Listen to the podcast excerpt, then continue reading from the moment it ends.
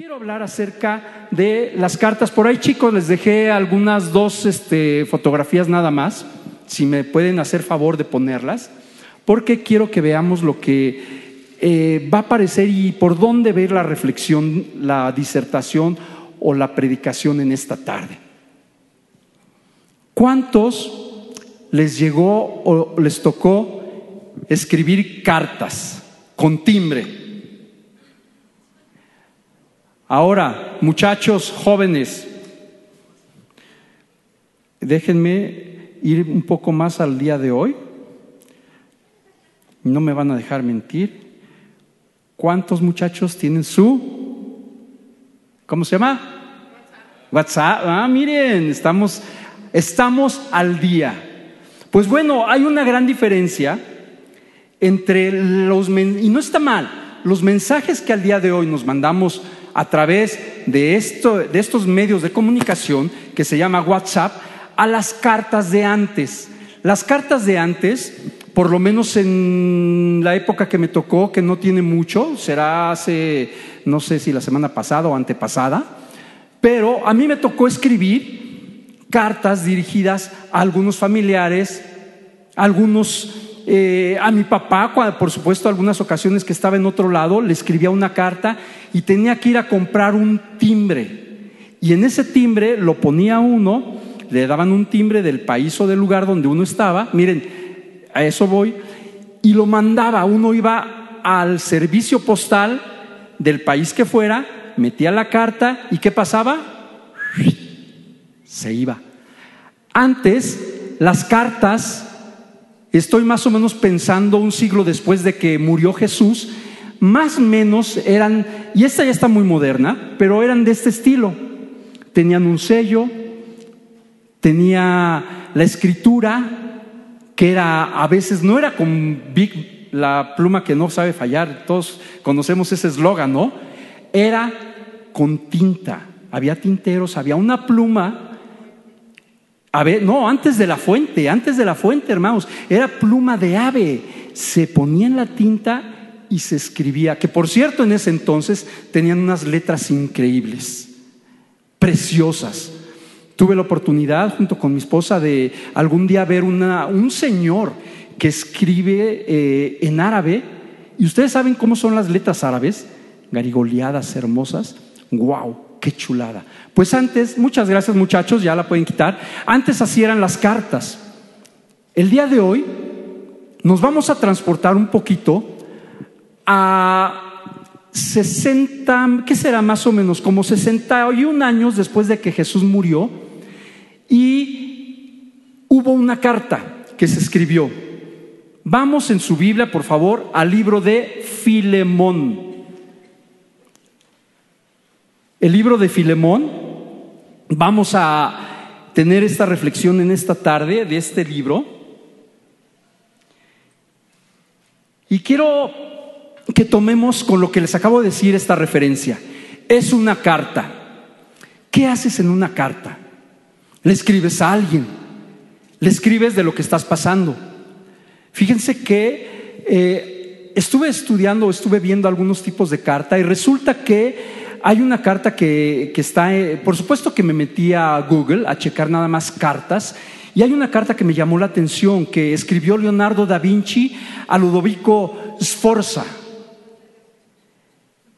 Y Leonardo da Vinci yo no sabía, o sea, sí sabía, por supuesto, de sus obras. ¿Quién no conoce la famosa Gioconda? O sea, la Mona Lisa, pues. Todos conocemos a la Gioconda o algunas otras muy famosas también de, este Leonardo da Vinci, La Última Cena. Pero en, su vida de Leonardo da Vinci escribió una carta a Ludovico Sforza pidiéndole trabajo. Y entonces de su ronco pecho saca Leonardo da Vinci su carta, que por cierto les quiero presumir que la traigo aquí al día de hoy, pero no la original, Traigo una traducción que bajé de Google, por supuesto, de lo que dice la carta. Aparte, yo no sé leer o, hablar italiano o el lenguaje de esa época. Y él empieza, muy ilustrísimo Señor, habiendo visto y considerado los experimentos de todos aquellos que se dicen maestros en el arte de inventar instrumentos de guerra, he encontrado que sus invenciones no difieren de las conocidas. Y entonces él empieza a decirle que él quiere trabajar con este Ludovico para que, dice, puedo construir puentes muy livianos, fuertes y portátiles. Aparte, empieza a, decir lo que él puede construir en esa carta que le escribió y me, resulta interesante porque él dice que si la lucha se desarrolla sobre el mar, puedo construir máquinas que pueden servir tanto para el ataque como para la defensa y buques que pueden resistir el fuego del cañón más pesado y de la pólvora y de otras armas. Pues hasta el día de hoy que yo sepa, todos los barcos que han estado en la mar y que han estado en la guerra, la mayoría han sido hundidos por causa de la pólvora u otras armas. Pero bueno, lo que quiero decirles es que por supuesto que esta es una carta ya bien 2023 10 de mayo, a la carta que vamos a, tener el día de hoy en nuestras manos, que es una carta que escribió alguien que nosotros como cristianos tenemos siempre mucho en, pues no nada más en nuestro conocimiento, sino en nuestra manera de vivir mucho de lo que está escrito aquí. Y una carta como tal es derechita. Al día de hoy ya tenemos la, la bendición de que sea por capítulos y por versículos. Antes no. Las cartas eran del ron, bueno, de la ronca, de la ronca muñeca del escritor y cómo iban. Toda, toda la escribían. Y hoy vamos a empezar con una carta a Filemón. Esta carta, miren cómo empieza. ¿Ya todos lo tenemos ahí? Ok. Vamos a ir a través de este, esta carta que escribe. ¿Quién la escribe? Dice, fíjense cómo empieza yo, Pablo. Lo primero que hace en esta carta, este personaje que escribe esta carta, es decir su nombre. Yo, Pablo. Y lo dejen claro, pero ¿saben cuál era su nombre original? Saulo de Tarso. Y eso me intriga, me llama la atención porque en todas las cartas que escribe el que hasta el día de hoy conocemos como el apóstol Pablo, él en sus cartas empieza yo Pablo. No empieza diciendo yo Saulo de Tarso o yo ex Saulo de Tarso. Él se encarga de dejar en claro que es él el que lo está escribiendo. ¿Y eso qué tiene que ver? Bueno, en la vida de este personaje, del apóstol Pablo o Pablo, hubo un antes y un después.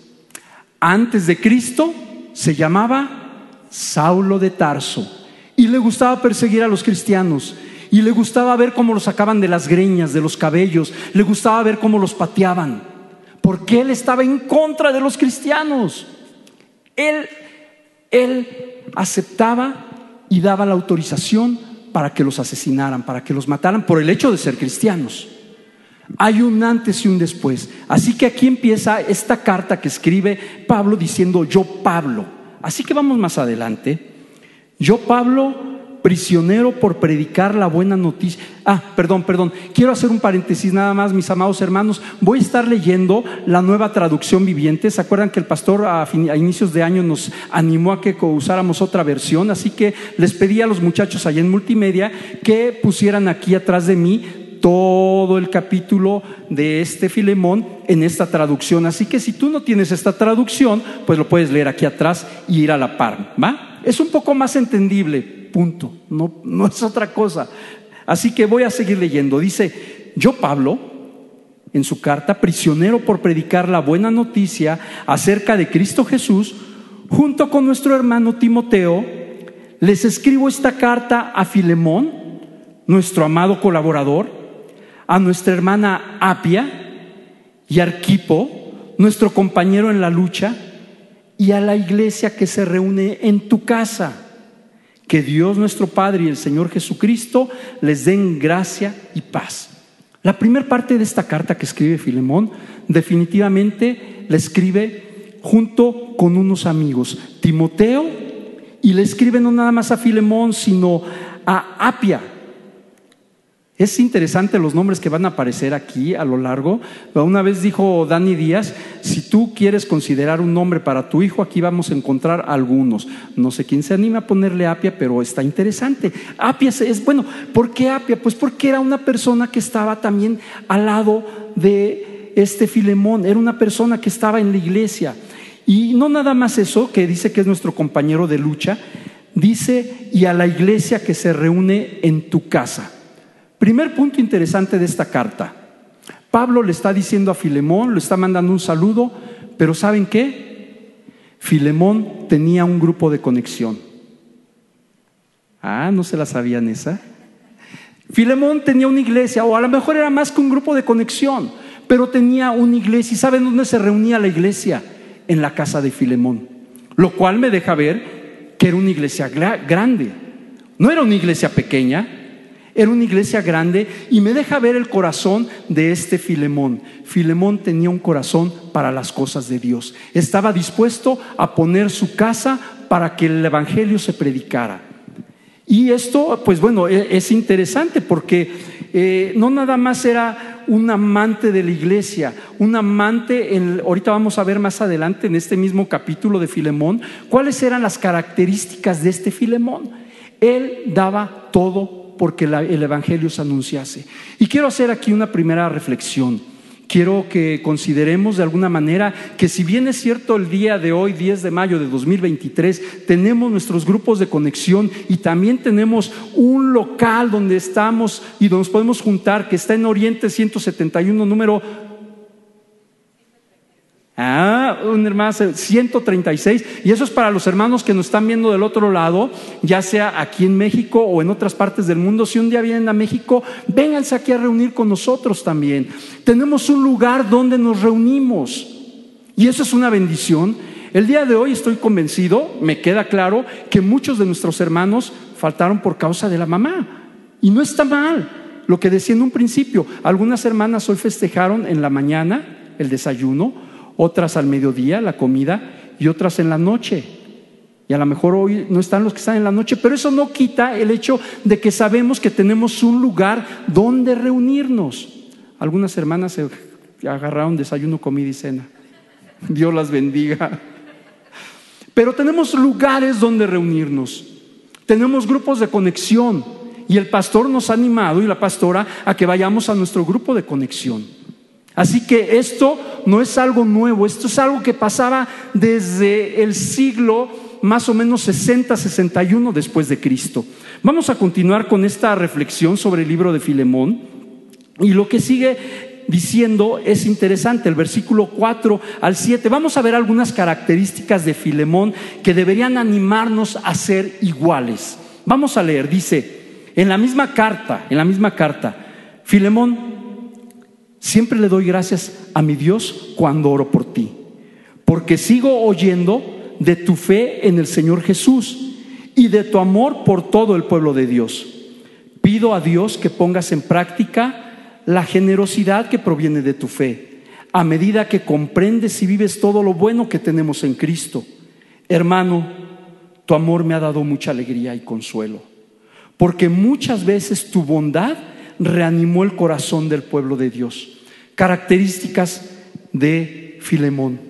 Primero podemos ver aquí que era alguien que tenía fe en el Señor Jesús. A veces oramos y decimos, Señor, dame más fe. Y no está mal porque a veces nuestro corazón desfallece en el día a día. A veces con las situaciones que tenemos nuestro corazón desfallece, pero si algo le caracterizaba a Filemón era que tenía fe en el Señor Jesús. Otra cosa que este Pablo escuchaba, dice, sigo yendo de tu amor por el pueblo de Dios. Y eso es algo que nos debería de animar. Tener amor por los que estamos en la iglesia. Si bien es cierto que somos una cantidad de personas impresionantes en esta iglesia y que a veces rebasamos las mil personas, que a veces, eh, pues bueno, mientras más vamos creciendo, menos vamos conociendo a la, a grey, a, los, a los congregantes, pero eso no debería de quitar de nosotros, amados hermanos, y me incluyo, el amor por el pueblo de Dios. Que cuando salgamos nos podamos saludar unos a otros. A veces, y yo entiendo que las, las situaciones de las prisas del trabajo, las prisas del día de este siglo XXI, a veces nos carcomen, nos llevan a, a, ser pues parte de eso. ¿Quién no en la ciudad ha manejado rápido porque ya salió tarde para el trabajo?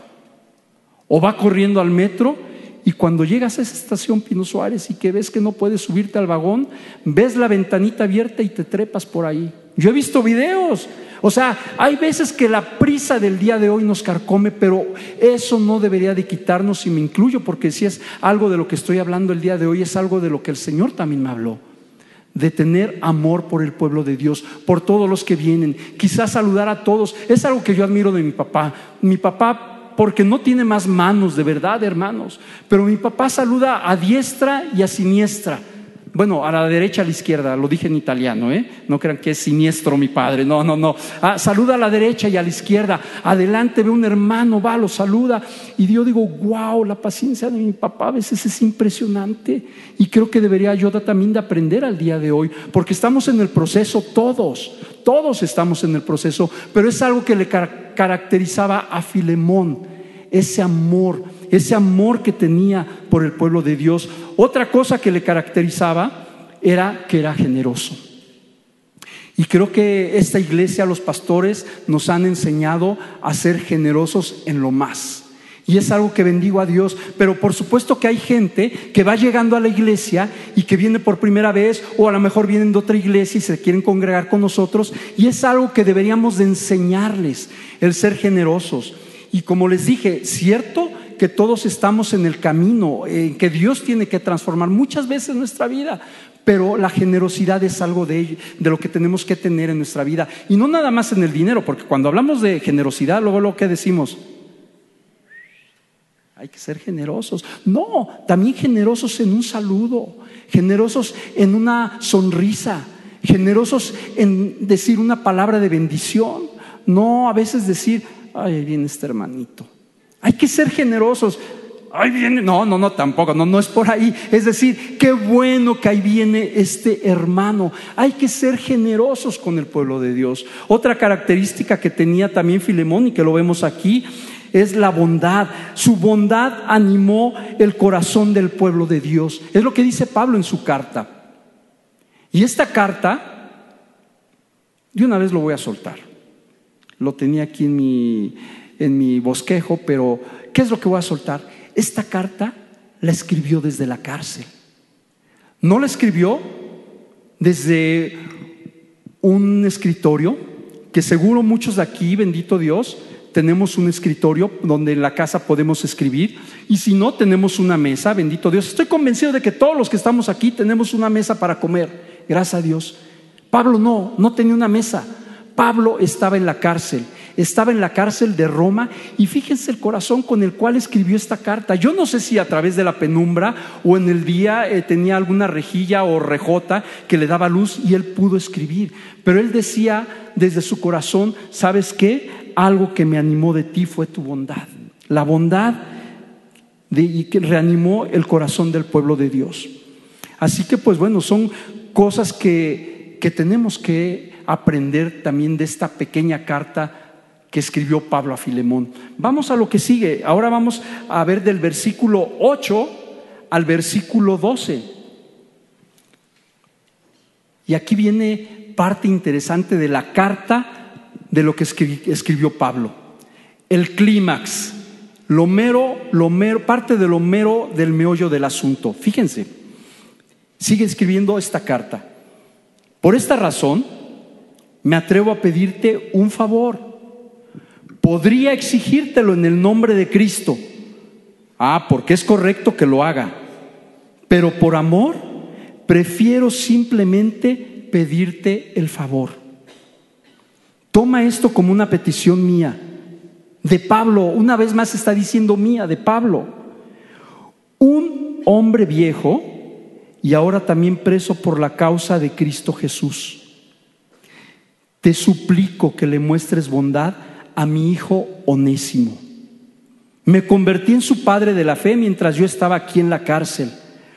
Onésimo, Onésimo, Onésimo no fue de mucha ayuda para ti en el pasado, pero ahora nos es muy útil a los dos. Te lo envío de vuelta o de regreso. Con él va mi propio corazón.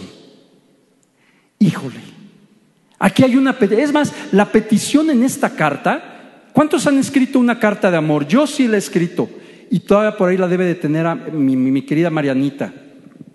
Ruego a Dios. No, no es cierto. Sí la tiene, sí la tiene, la he visto, la he visto. Miren, yo, ah, las mujeres tienen eh, algo especial que guardan las cosas que más importan en la casa. Es más, a veces hasta el, eh, el florero de las bodas, ahí van, lo guardan las hermanas. Algo que, ¿por qué? Porque fue, no sé, la boda de mi hijo, wow, un recuerdo bonito. Yo sé que Mariana tiene mi carta, porque yo tengo la carta de Mariana. Yo le escribí una carta a mi esposa, bueno, todavía era mi novia, un día antes de casarnos y le escribí palabras bonitas, pero pocas veces yo he escrito o yo he utilizado la pluma y una hoja para escribir algo pidiendo de favor. No sé si tú lo has hecho, pero aquí un personaje importante en la Biblia, el cual impactó los corazones no nada más de la iglesia en todo el mundo y a través de siglos, sino que al día de hoy sigue impactando a la gente con sus, con sus cartas que escribió. Y por supuesto que el Espíritu Santo tuvo mucho que ver en todo esto, porque el Espíritu Santo es el que nos ha dejado hasta el día de hoy la Biblia. Esta persona, Pablo, fíjense cómo lo dice, lo, lo quiero volver a repetir. Me atrevo a pedirte un favor. Podría exigírtelo, pero por amor prefiero simplemente pedirte el favor. Y en el versículo 10 dice, te suplico, bolas, te suplico. ¿Qué está suplicando Pablo? ¿Qué está pidiéndole a Filemón este Pablo en esta carta? Pues bueno, le está pidiendo bondad, te suplico que muestres bondad a mi hijo Onésimo. ¿Quién era Onésimo? Algunos ya, por supuesto, que ah, ah, han estudiado la palabra, algunos otros tienen años que han eh, eh, nacido en el Evangelio y sabemos quién es Onésimo, pero para aquellos que por ahí es primera vez que están escuchando este nombre o esta, eh, carta que estamos leyendo, Onésimo era esclavo de Filemón bolas. Se le escapó a Filemón. Onésimo no lo dice tal cual la palabra, pero por supuesto que se infiere que este Onésimo se fue de la casa de este Filemón. Ahora, esto me deja ver que Filemón era un hombre rico. Porque para, para esa época, ahora vamos a tomar algo en consideración al día de hoy. En esa época era costumbre tener esclavos, aún los cristianos. Era parte del vivir diario. Eh, es algo que a lo mejor muchos de nosotros no entendemos o no entenderíamos como un esclavo al día de hoy y seguramente habrá muchas, muchas asociaciones que están al día de hoy en contra de la gente que, que tiene esclavos, pero antes era común. Y la gente que tenía esclavos era gente rica. Me puse a investigar un poquito, más o menos cuánto hubiera costado un esclavo o cuánto le hubiera costado a Filemón comprar un esclavo. Porque tenía no uno, por lo que se puede leer, tenía varios esclavos. Era una persona pudiente. ¿Cuánto calculas tú que costaría un esclavo en esa época? Año 60 después de Cristo. Pues bueno, me di a la tarea de meterme, de investigar, y resulta que más o menos tendría un precio, y eran, bueno, así se le, llama, eh, se le llamaba en ese entonces, sestercios. Más o menos costaba dos mil sestercios. Y eso nos deja igual. Pues sí, era mucho, era poco. Pues era mucho porque eran dos mil sestercios. Era una buena cantidad. Alejandro, ¿qué te parece si ya que estás leyendo esto, lo traes al día de hoy, a 2023, y nos dices en pesos mexicanos o, dólares, por lo menos para hacer la comparación, cuánto era de billete de lana de marmaja de pachocha? Pues sí, el más barato era 4.400 dólares, 79.200 pesos mexicanos. Con eso algunos de nosotros nos podríamos comprar un carro. Pero, pero en ese entonces se compraban esclavos. Así que por lo menos 80 mil pesos se le habían ido a Filemón. Un cristiano, pero que tenía esclavos. Y entonces Onésimo no nos dice la Biblia qué pasó, pero agarró sus cosas, agarró su maleta, como lo hemos visto en las caricaturas, su palito, sus cositas atrás en una bolsa y se fue. La cosa es que Onésimo no nos dice tampoco la Biblia cómo, pero llega a Roma y conoce a Pablo. ¿Y dónde lo conoció? En la cárcel. Algo hizo Onésimo. Y algunos dirían, pero hay un Dios. Hay un Dios, Onésimo, te fuiste, pero hay un Dios. muchos dicen eso, pero la verdad es que ya cuando uno conoce de las cosas de Dios, no cabe duda que es impresionante este versículo, que todo lo que pasa a los que amamos a Dios es para bien. Y Onésimo no lo sabía, pero Filemón amaba a Dios. No nos dice por qué se fue, pero llegó ahí con este, con, con Pedro, y Pedro le predicó. Y Onésimo aceptó el Evangelio. A tal grado, fíjense, a tal grado que aquí viene otro punto importante ahorita de esta pequeña disertación, que Onésimo, fíjense en el versículo 10, Pablo dice que muestres bondad a mi hijo Onésimo. Me convertí en su padre de la fe mientras yo estaba aquí en la cárcel.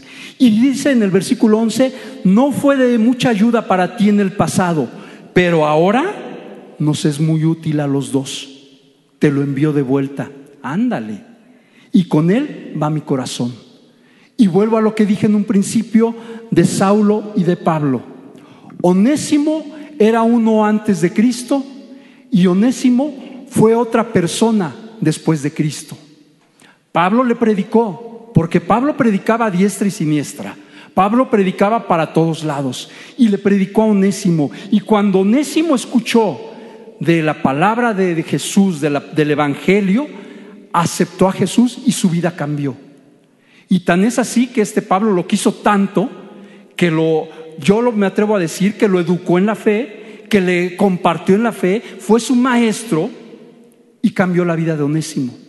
Vamos a seguir adelante porque si no, eh, no vamos a saber cuál es el final de Onésimo y de cómo termina esta carta. Así que nada más termino con esta parte. Hay un antes de Cristo y un después de Cristo. Versículo 13 al 16, y aquí va dirigido a Filemón. Filemón quería retenerlo aquí conmigo, le dice Pablo, o sea, quería retener a Onésimo aquí conmigo mientras estoy en cadenas por predicar la buena noticia. Estaba en la cárcel en Roma. Y él, o sea, Onésimo, me hubiera ayudado de tu parte, pero no quise hacer nada sin tu consentimiento. Preferí preferí que ayudaras de buena gana y no por obligación. Parece que perdiste a Onésimo por un corto tiempo para que ahora pudieras tenerlo de regreso para siempre. Él ya no es como un esclavo para ti. Es más que un esclavo. Es un hermano amado, le dice Pablo. Especialmente para mí. Ahora será de más valor para ti como persona y como hermano en el Señor. Así que, si me consideras tu compañero, recíbelo a Él como me recibirías a mí. ¡Wow! No manchen, ¿qué, qué cosa. Si te perjudicó de alguna manera o te debe algo, cóbramelo a mí. Y con mayúsculas dice aquí en esta versión, yo Pablo escribo esto con mi propia mano, yo te lo pagaré. Y no mencionaré que tú me debes tu propia alma, le dice a Filemón. Esa está buena. Sí, sí, mi hermano, te ruego que me hagas este favor. Por amor al Señor, dame ese ánimo en Cristo. Válgame, válgame, qué series de Netflix ni qué nada. Estas son buenas series y reales. Esto es lo que vale la pena leer. Onésimo no era el mismo. Pero a tal grado lo quería Pablo que le dice, mira Filemón, te pido que lo perdones. No lo dice tal cual, pero le está diciendo perdónalo. Segundo punto, recíbelo como si me recibieras a mí. ¿Y Filemón quería a Pablo? Sí, claro que lo quería. ¿Y Pablo quería a Filemón? Sí. ¿Y todo Roma? Lo sabe, lo sabe. ¿Y todo Colosas? Lo sabe, lo sabe, porque él vivía en Colosas, este Filemón. Lo sabían, sabían de ese amor. De hecho, en la carta, ¿cómo empieza? Eso es un aprecio entrañable que se tienen. Pero vuelvo al punto, antes de Cristo y después de Cristo. Onésimo era esclavo y ahora resulta que escucha del mensaje y Pablo le dice, te tienes que regresar con este Filemón, porque al final él te compró y tú le perteneces. Pablo sabía cuál era el teje y maneje, perdón por mi palabra de jerga, pero cuál era el teje y maneje en ese tiempo, muy diferente al de nosotros al día de hoy. Él sabía cómo se manejaban las cosas en ese momento. Él sabía que Onésimo era un esclavo, pero se lo regresa a Filemón ya no como esclavo. Y todavía le dice, ya no va a ser tu esclavo, va a ser tu hermano. Ándale. Y es como si me recibieras a mí. Y esto habla también del perdón, que como hijos de Dios tenemos a veces que tener este corazón, no nada más del que describe Pablo que, que acepte Filemón a Onésimo, sino como hijos de Dios, perdonar, perdonar, perdonar. Cuando uno no perdona, no me voy a meter a los datos médicos ni científicos porque no es el punto, pero por ahí estuve viendo, cuando uno no perdona se hacen raíces de amargura, cuando uno no perdona, lo puede ver en muchas personas que si bien es cierto que nuestro cuerpo se va degenerando, si nuestro cuerpo también, por supuesto que un día vamos a morir, pero nuestro cuerpo puede percibir esas sensaciones cuando no perdonas a alguien. Y se hacen raíces de amargura y cuando te das cuenta ya no sonríes y ya no te ríes y ya hay algo en tu corazón que está ahí como una... Eh, ¿A cuántos se les ha metido una piedrita en el zapato o se les ha enterrado una astilla? ¿A cuántos de nosotros? Claro. ¿Y cómo duele? ¿Y cómo está? Y friegue y friegue y lastime y lastime y muele y muele. A veces así es cuando no se perdona. Los niños, date cuenta de un niño cuántas veces ríe al día, cuántas veces reímos. Nos hemos dado cuenta que también eso como hijos de Dios nos afecta. Por eso habla la palabra muchas, muchas, muchas veces del perdón. Y aquí no es la excepción. Así que le dice, considérame como tu hermano, considéralo como tu hermano. Y miren, Filemón parece que perdió un esclavo, pero ganó un hermano y siervo para siempre. Y me, llama la atención lo que dice aquí el versículo 15. Parece que perdiste a Onésimo por un corto tiempo para que ahora pudieras tenerlo de regreso para siempre. Parecía que se le había perdido, pero ¿saben qué? Cuando tú estás en los caminos de Dios, nada pierdes. Aunque parece o aunque lo pierdas, pero todo regresa. Y a diferencia de Filemón, ¿qué hemos perdido el día de hoy? ¿Qué has perdido el día de hoy? ¿Has perdido quizá el amor por tu familia? ¿Has perdido a lo mejor tus sueños? ¿Has perdido la tranquilidad?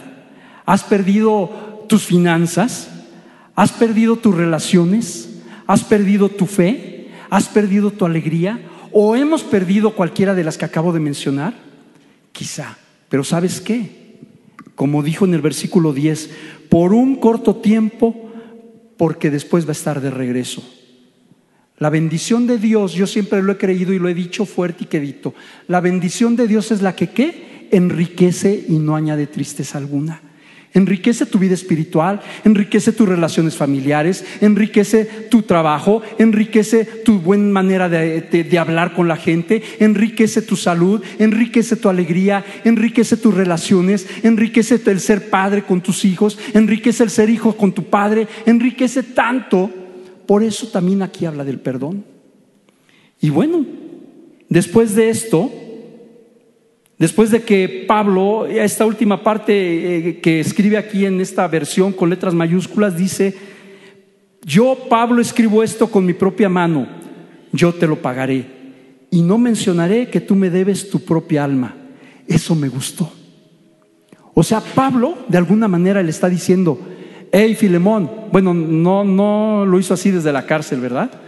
Le dijo, hey Filemón, si algo yo te ayudé, siendo siervo de Dios, fue que cuando platiqué contigo, aunque no lo dice tal cual, yo animé tu alma. ¿Cuáles son las almas? ¿O cuál es el alma? Las emociones. Tenemos cuerpo, alma y espíritu. No está hablando de la salvación, pero sí Pablo le está dejando ver que él, que él, por alguna razón, le debe su propia alma, sus emociones. Algo hizo Pablo sobre la vida de Filemón que lo marcó y lo cambió. Y es lo que hace Dios con cada uno de nosotros. Te marca y te cambia. Y quiero ir concluyendo, ya vamos a los últimos versículos, del versículo 21 al 25, que en toda carta debe de haber una despedida. Adiós, bye, ya me voy, chao. Pórtate bien, hijo. No comas mucho. Acuérdate de tu dieta. No dejes de tomar tu medicamento. Bueno, vamos a ver de qué manera se despide Pablo. ¿Y qué es lo que nos deja de enseñanza este libro de Filemón? Versículo 21.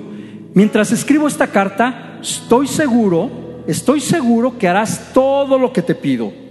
Y aún más. O sea, no nada más eso, sino más. Otra cosa, por favor, prepárame un cuarto de huéspedes porque espero que Dios responda a las, oraciones de ustedes y que me permita volver a visitarlos pronto. Epafras, mi compañero de prisión en Cristo Jesús, les manda saludos.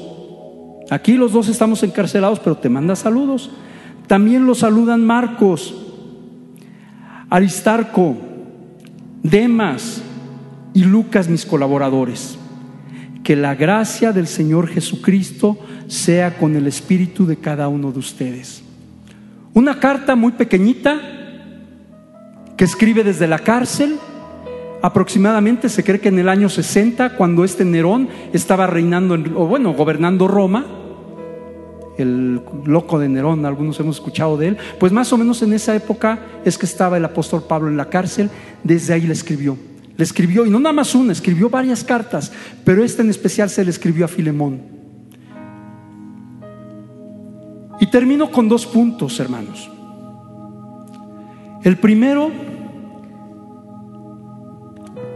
es para aquellos que no conocen a Dios.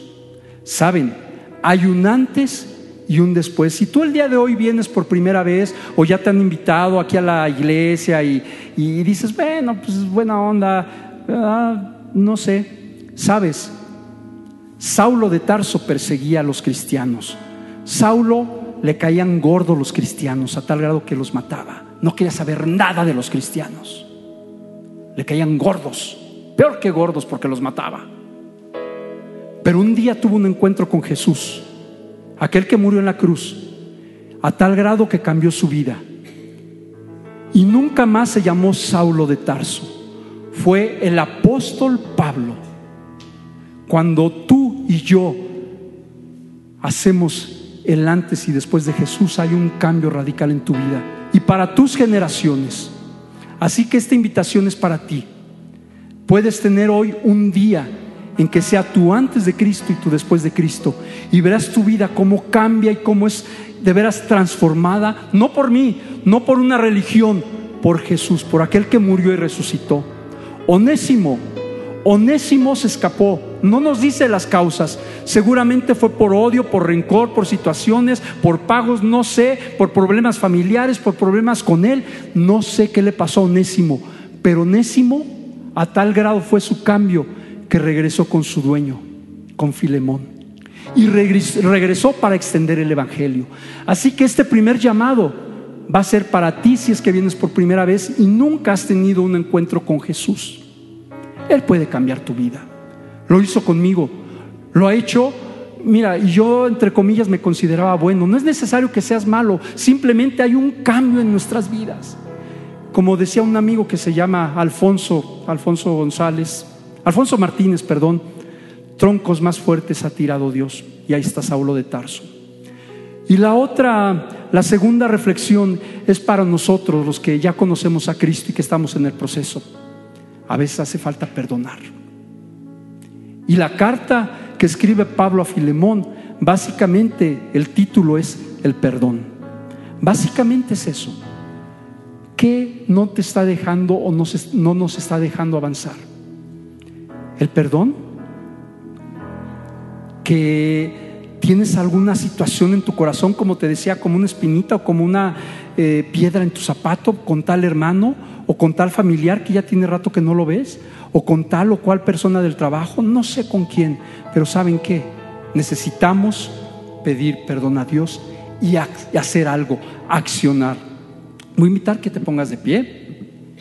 Esta reflexión, esta pequeña reflexión de un libro tan interesante, la carta Filemón, nos deja estas dos lecciones, por lo menos que yo las puedo ver.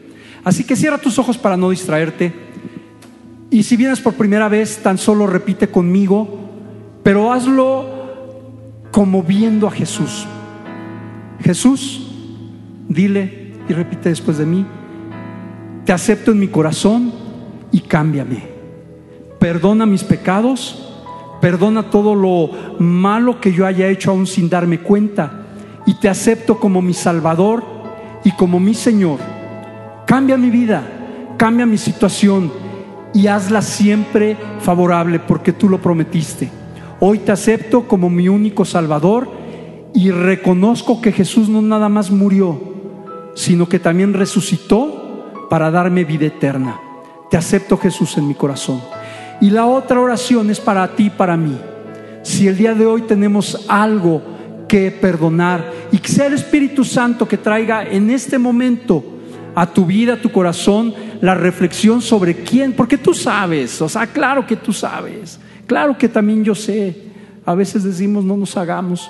Espíritu Santo, trae a mi corazón a quién debo de perdonar, a quién debo de amar y a quién debo de aún bendecir. Y que esto sea sobre cada uno de nosotros, porque esto es individual, Dios. Y estamos en el proceso, claro que sí, Dios. Y yo estoy en el proceso y pido que tu espíritu me siga animando, fortaleciendo, porque cada vez quiero ser más como tú. Todo esto te lo pedimos y que no nada más quede, Señor, como una plática de una carta que leímos del apóstol Pablo a Filemón, sino que quede grabada en mi corazón para siempre y que así lo haga. En el nombre de Jesús, amén. Dios les bendiga, hermanos.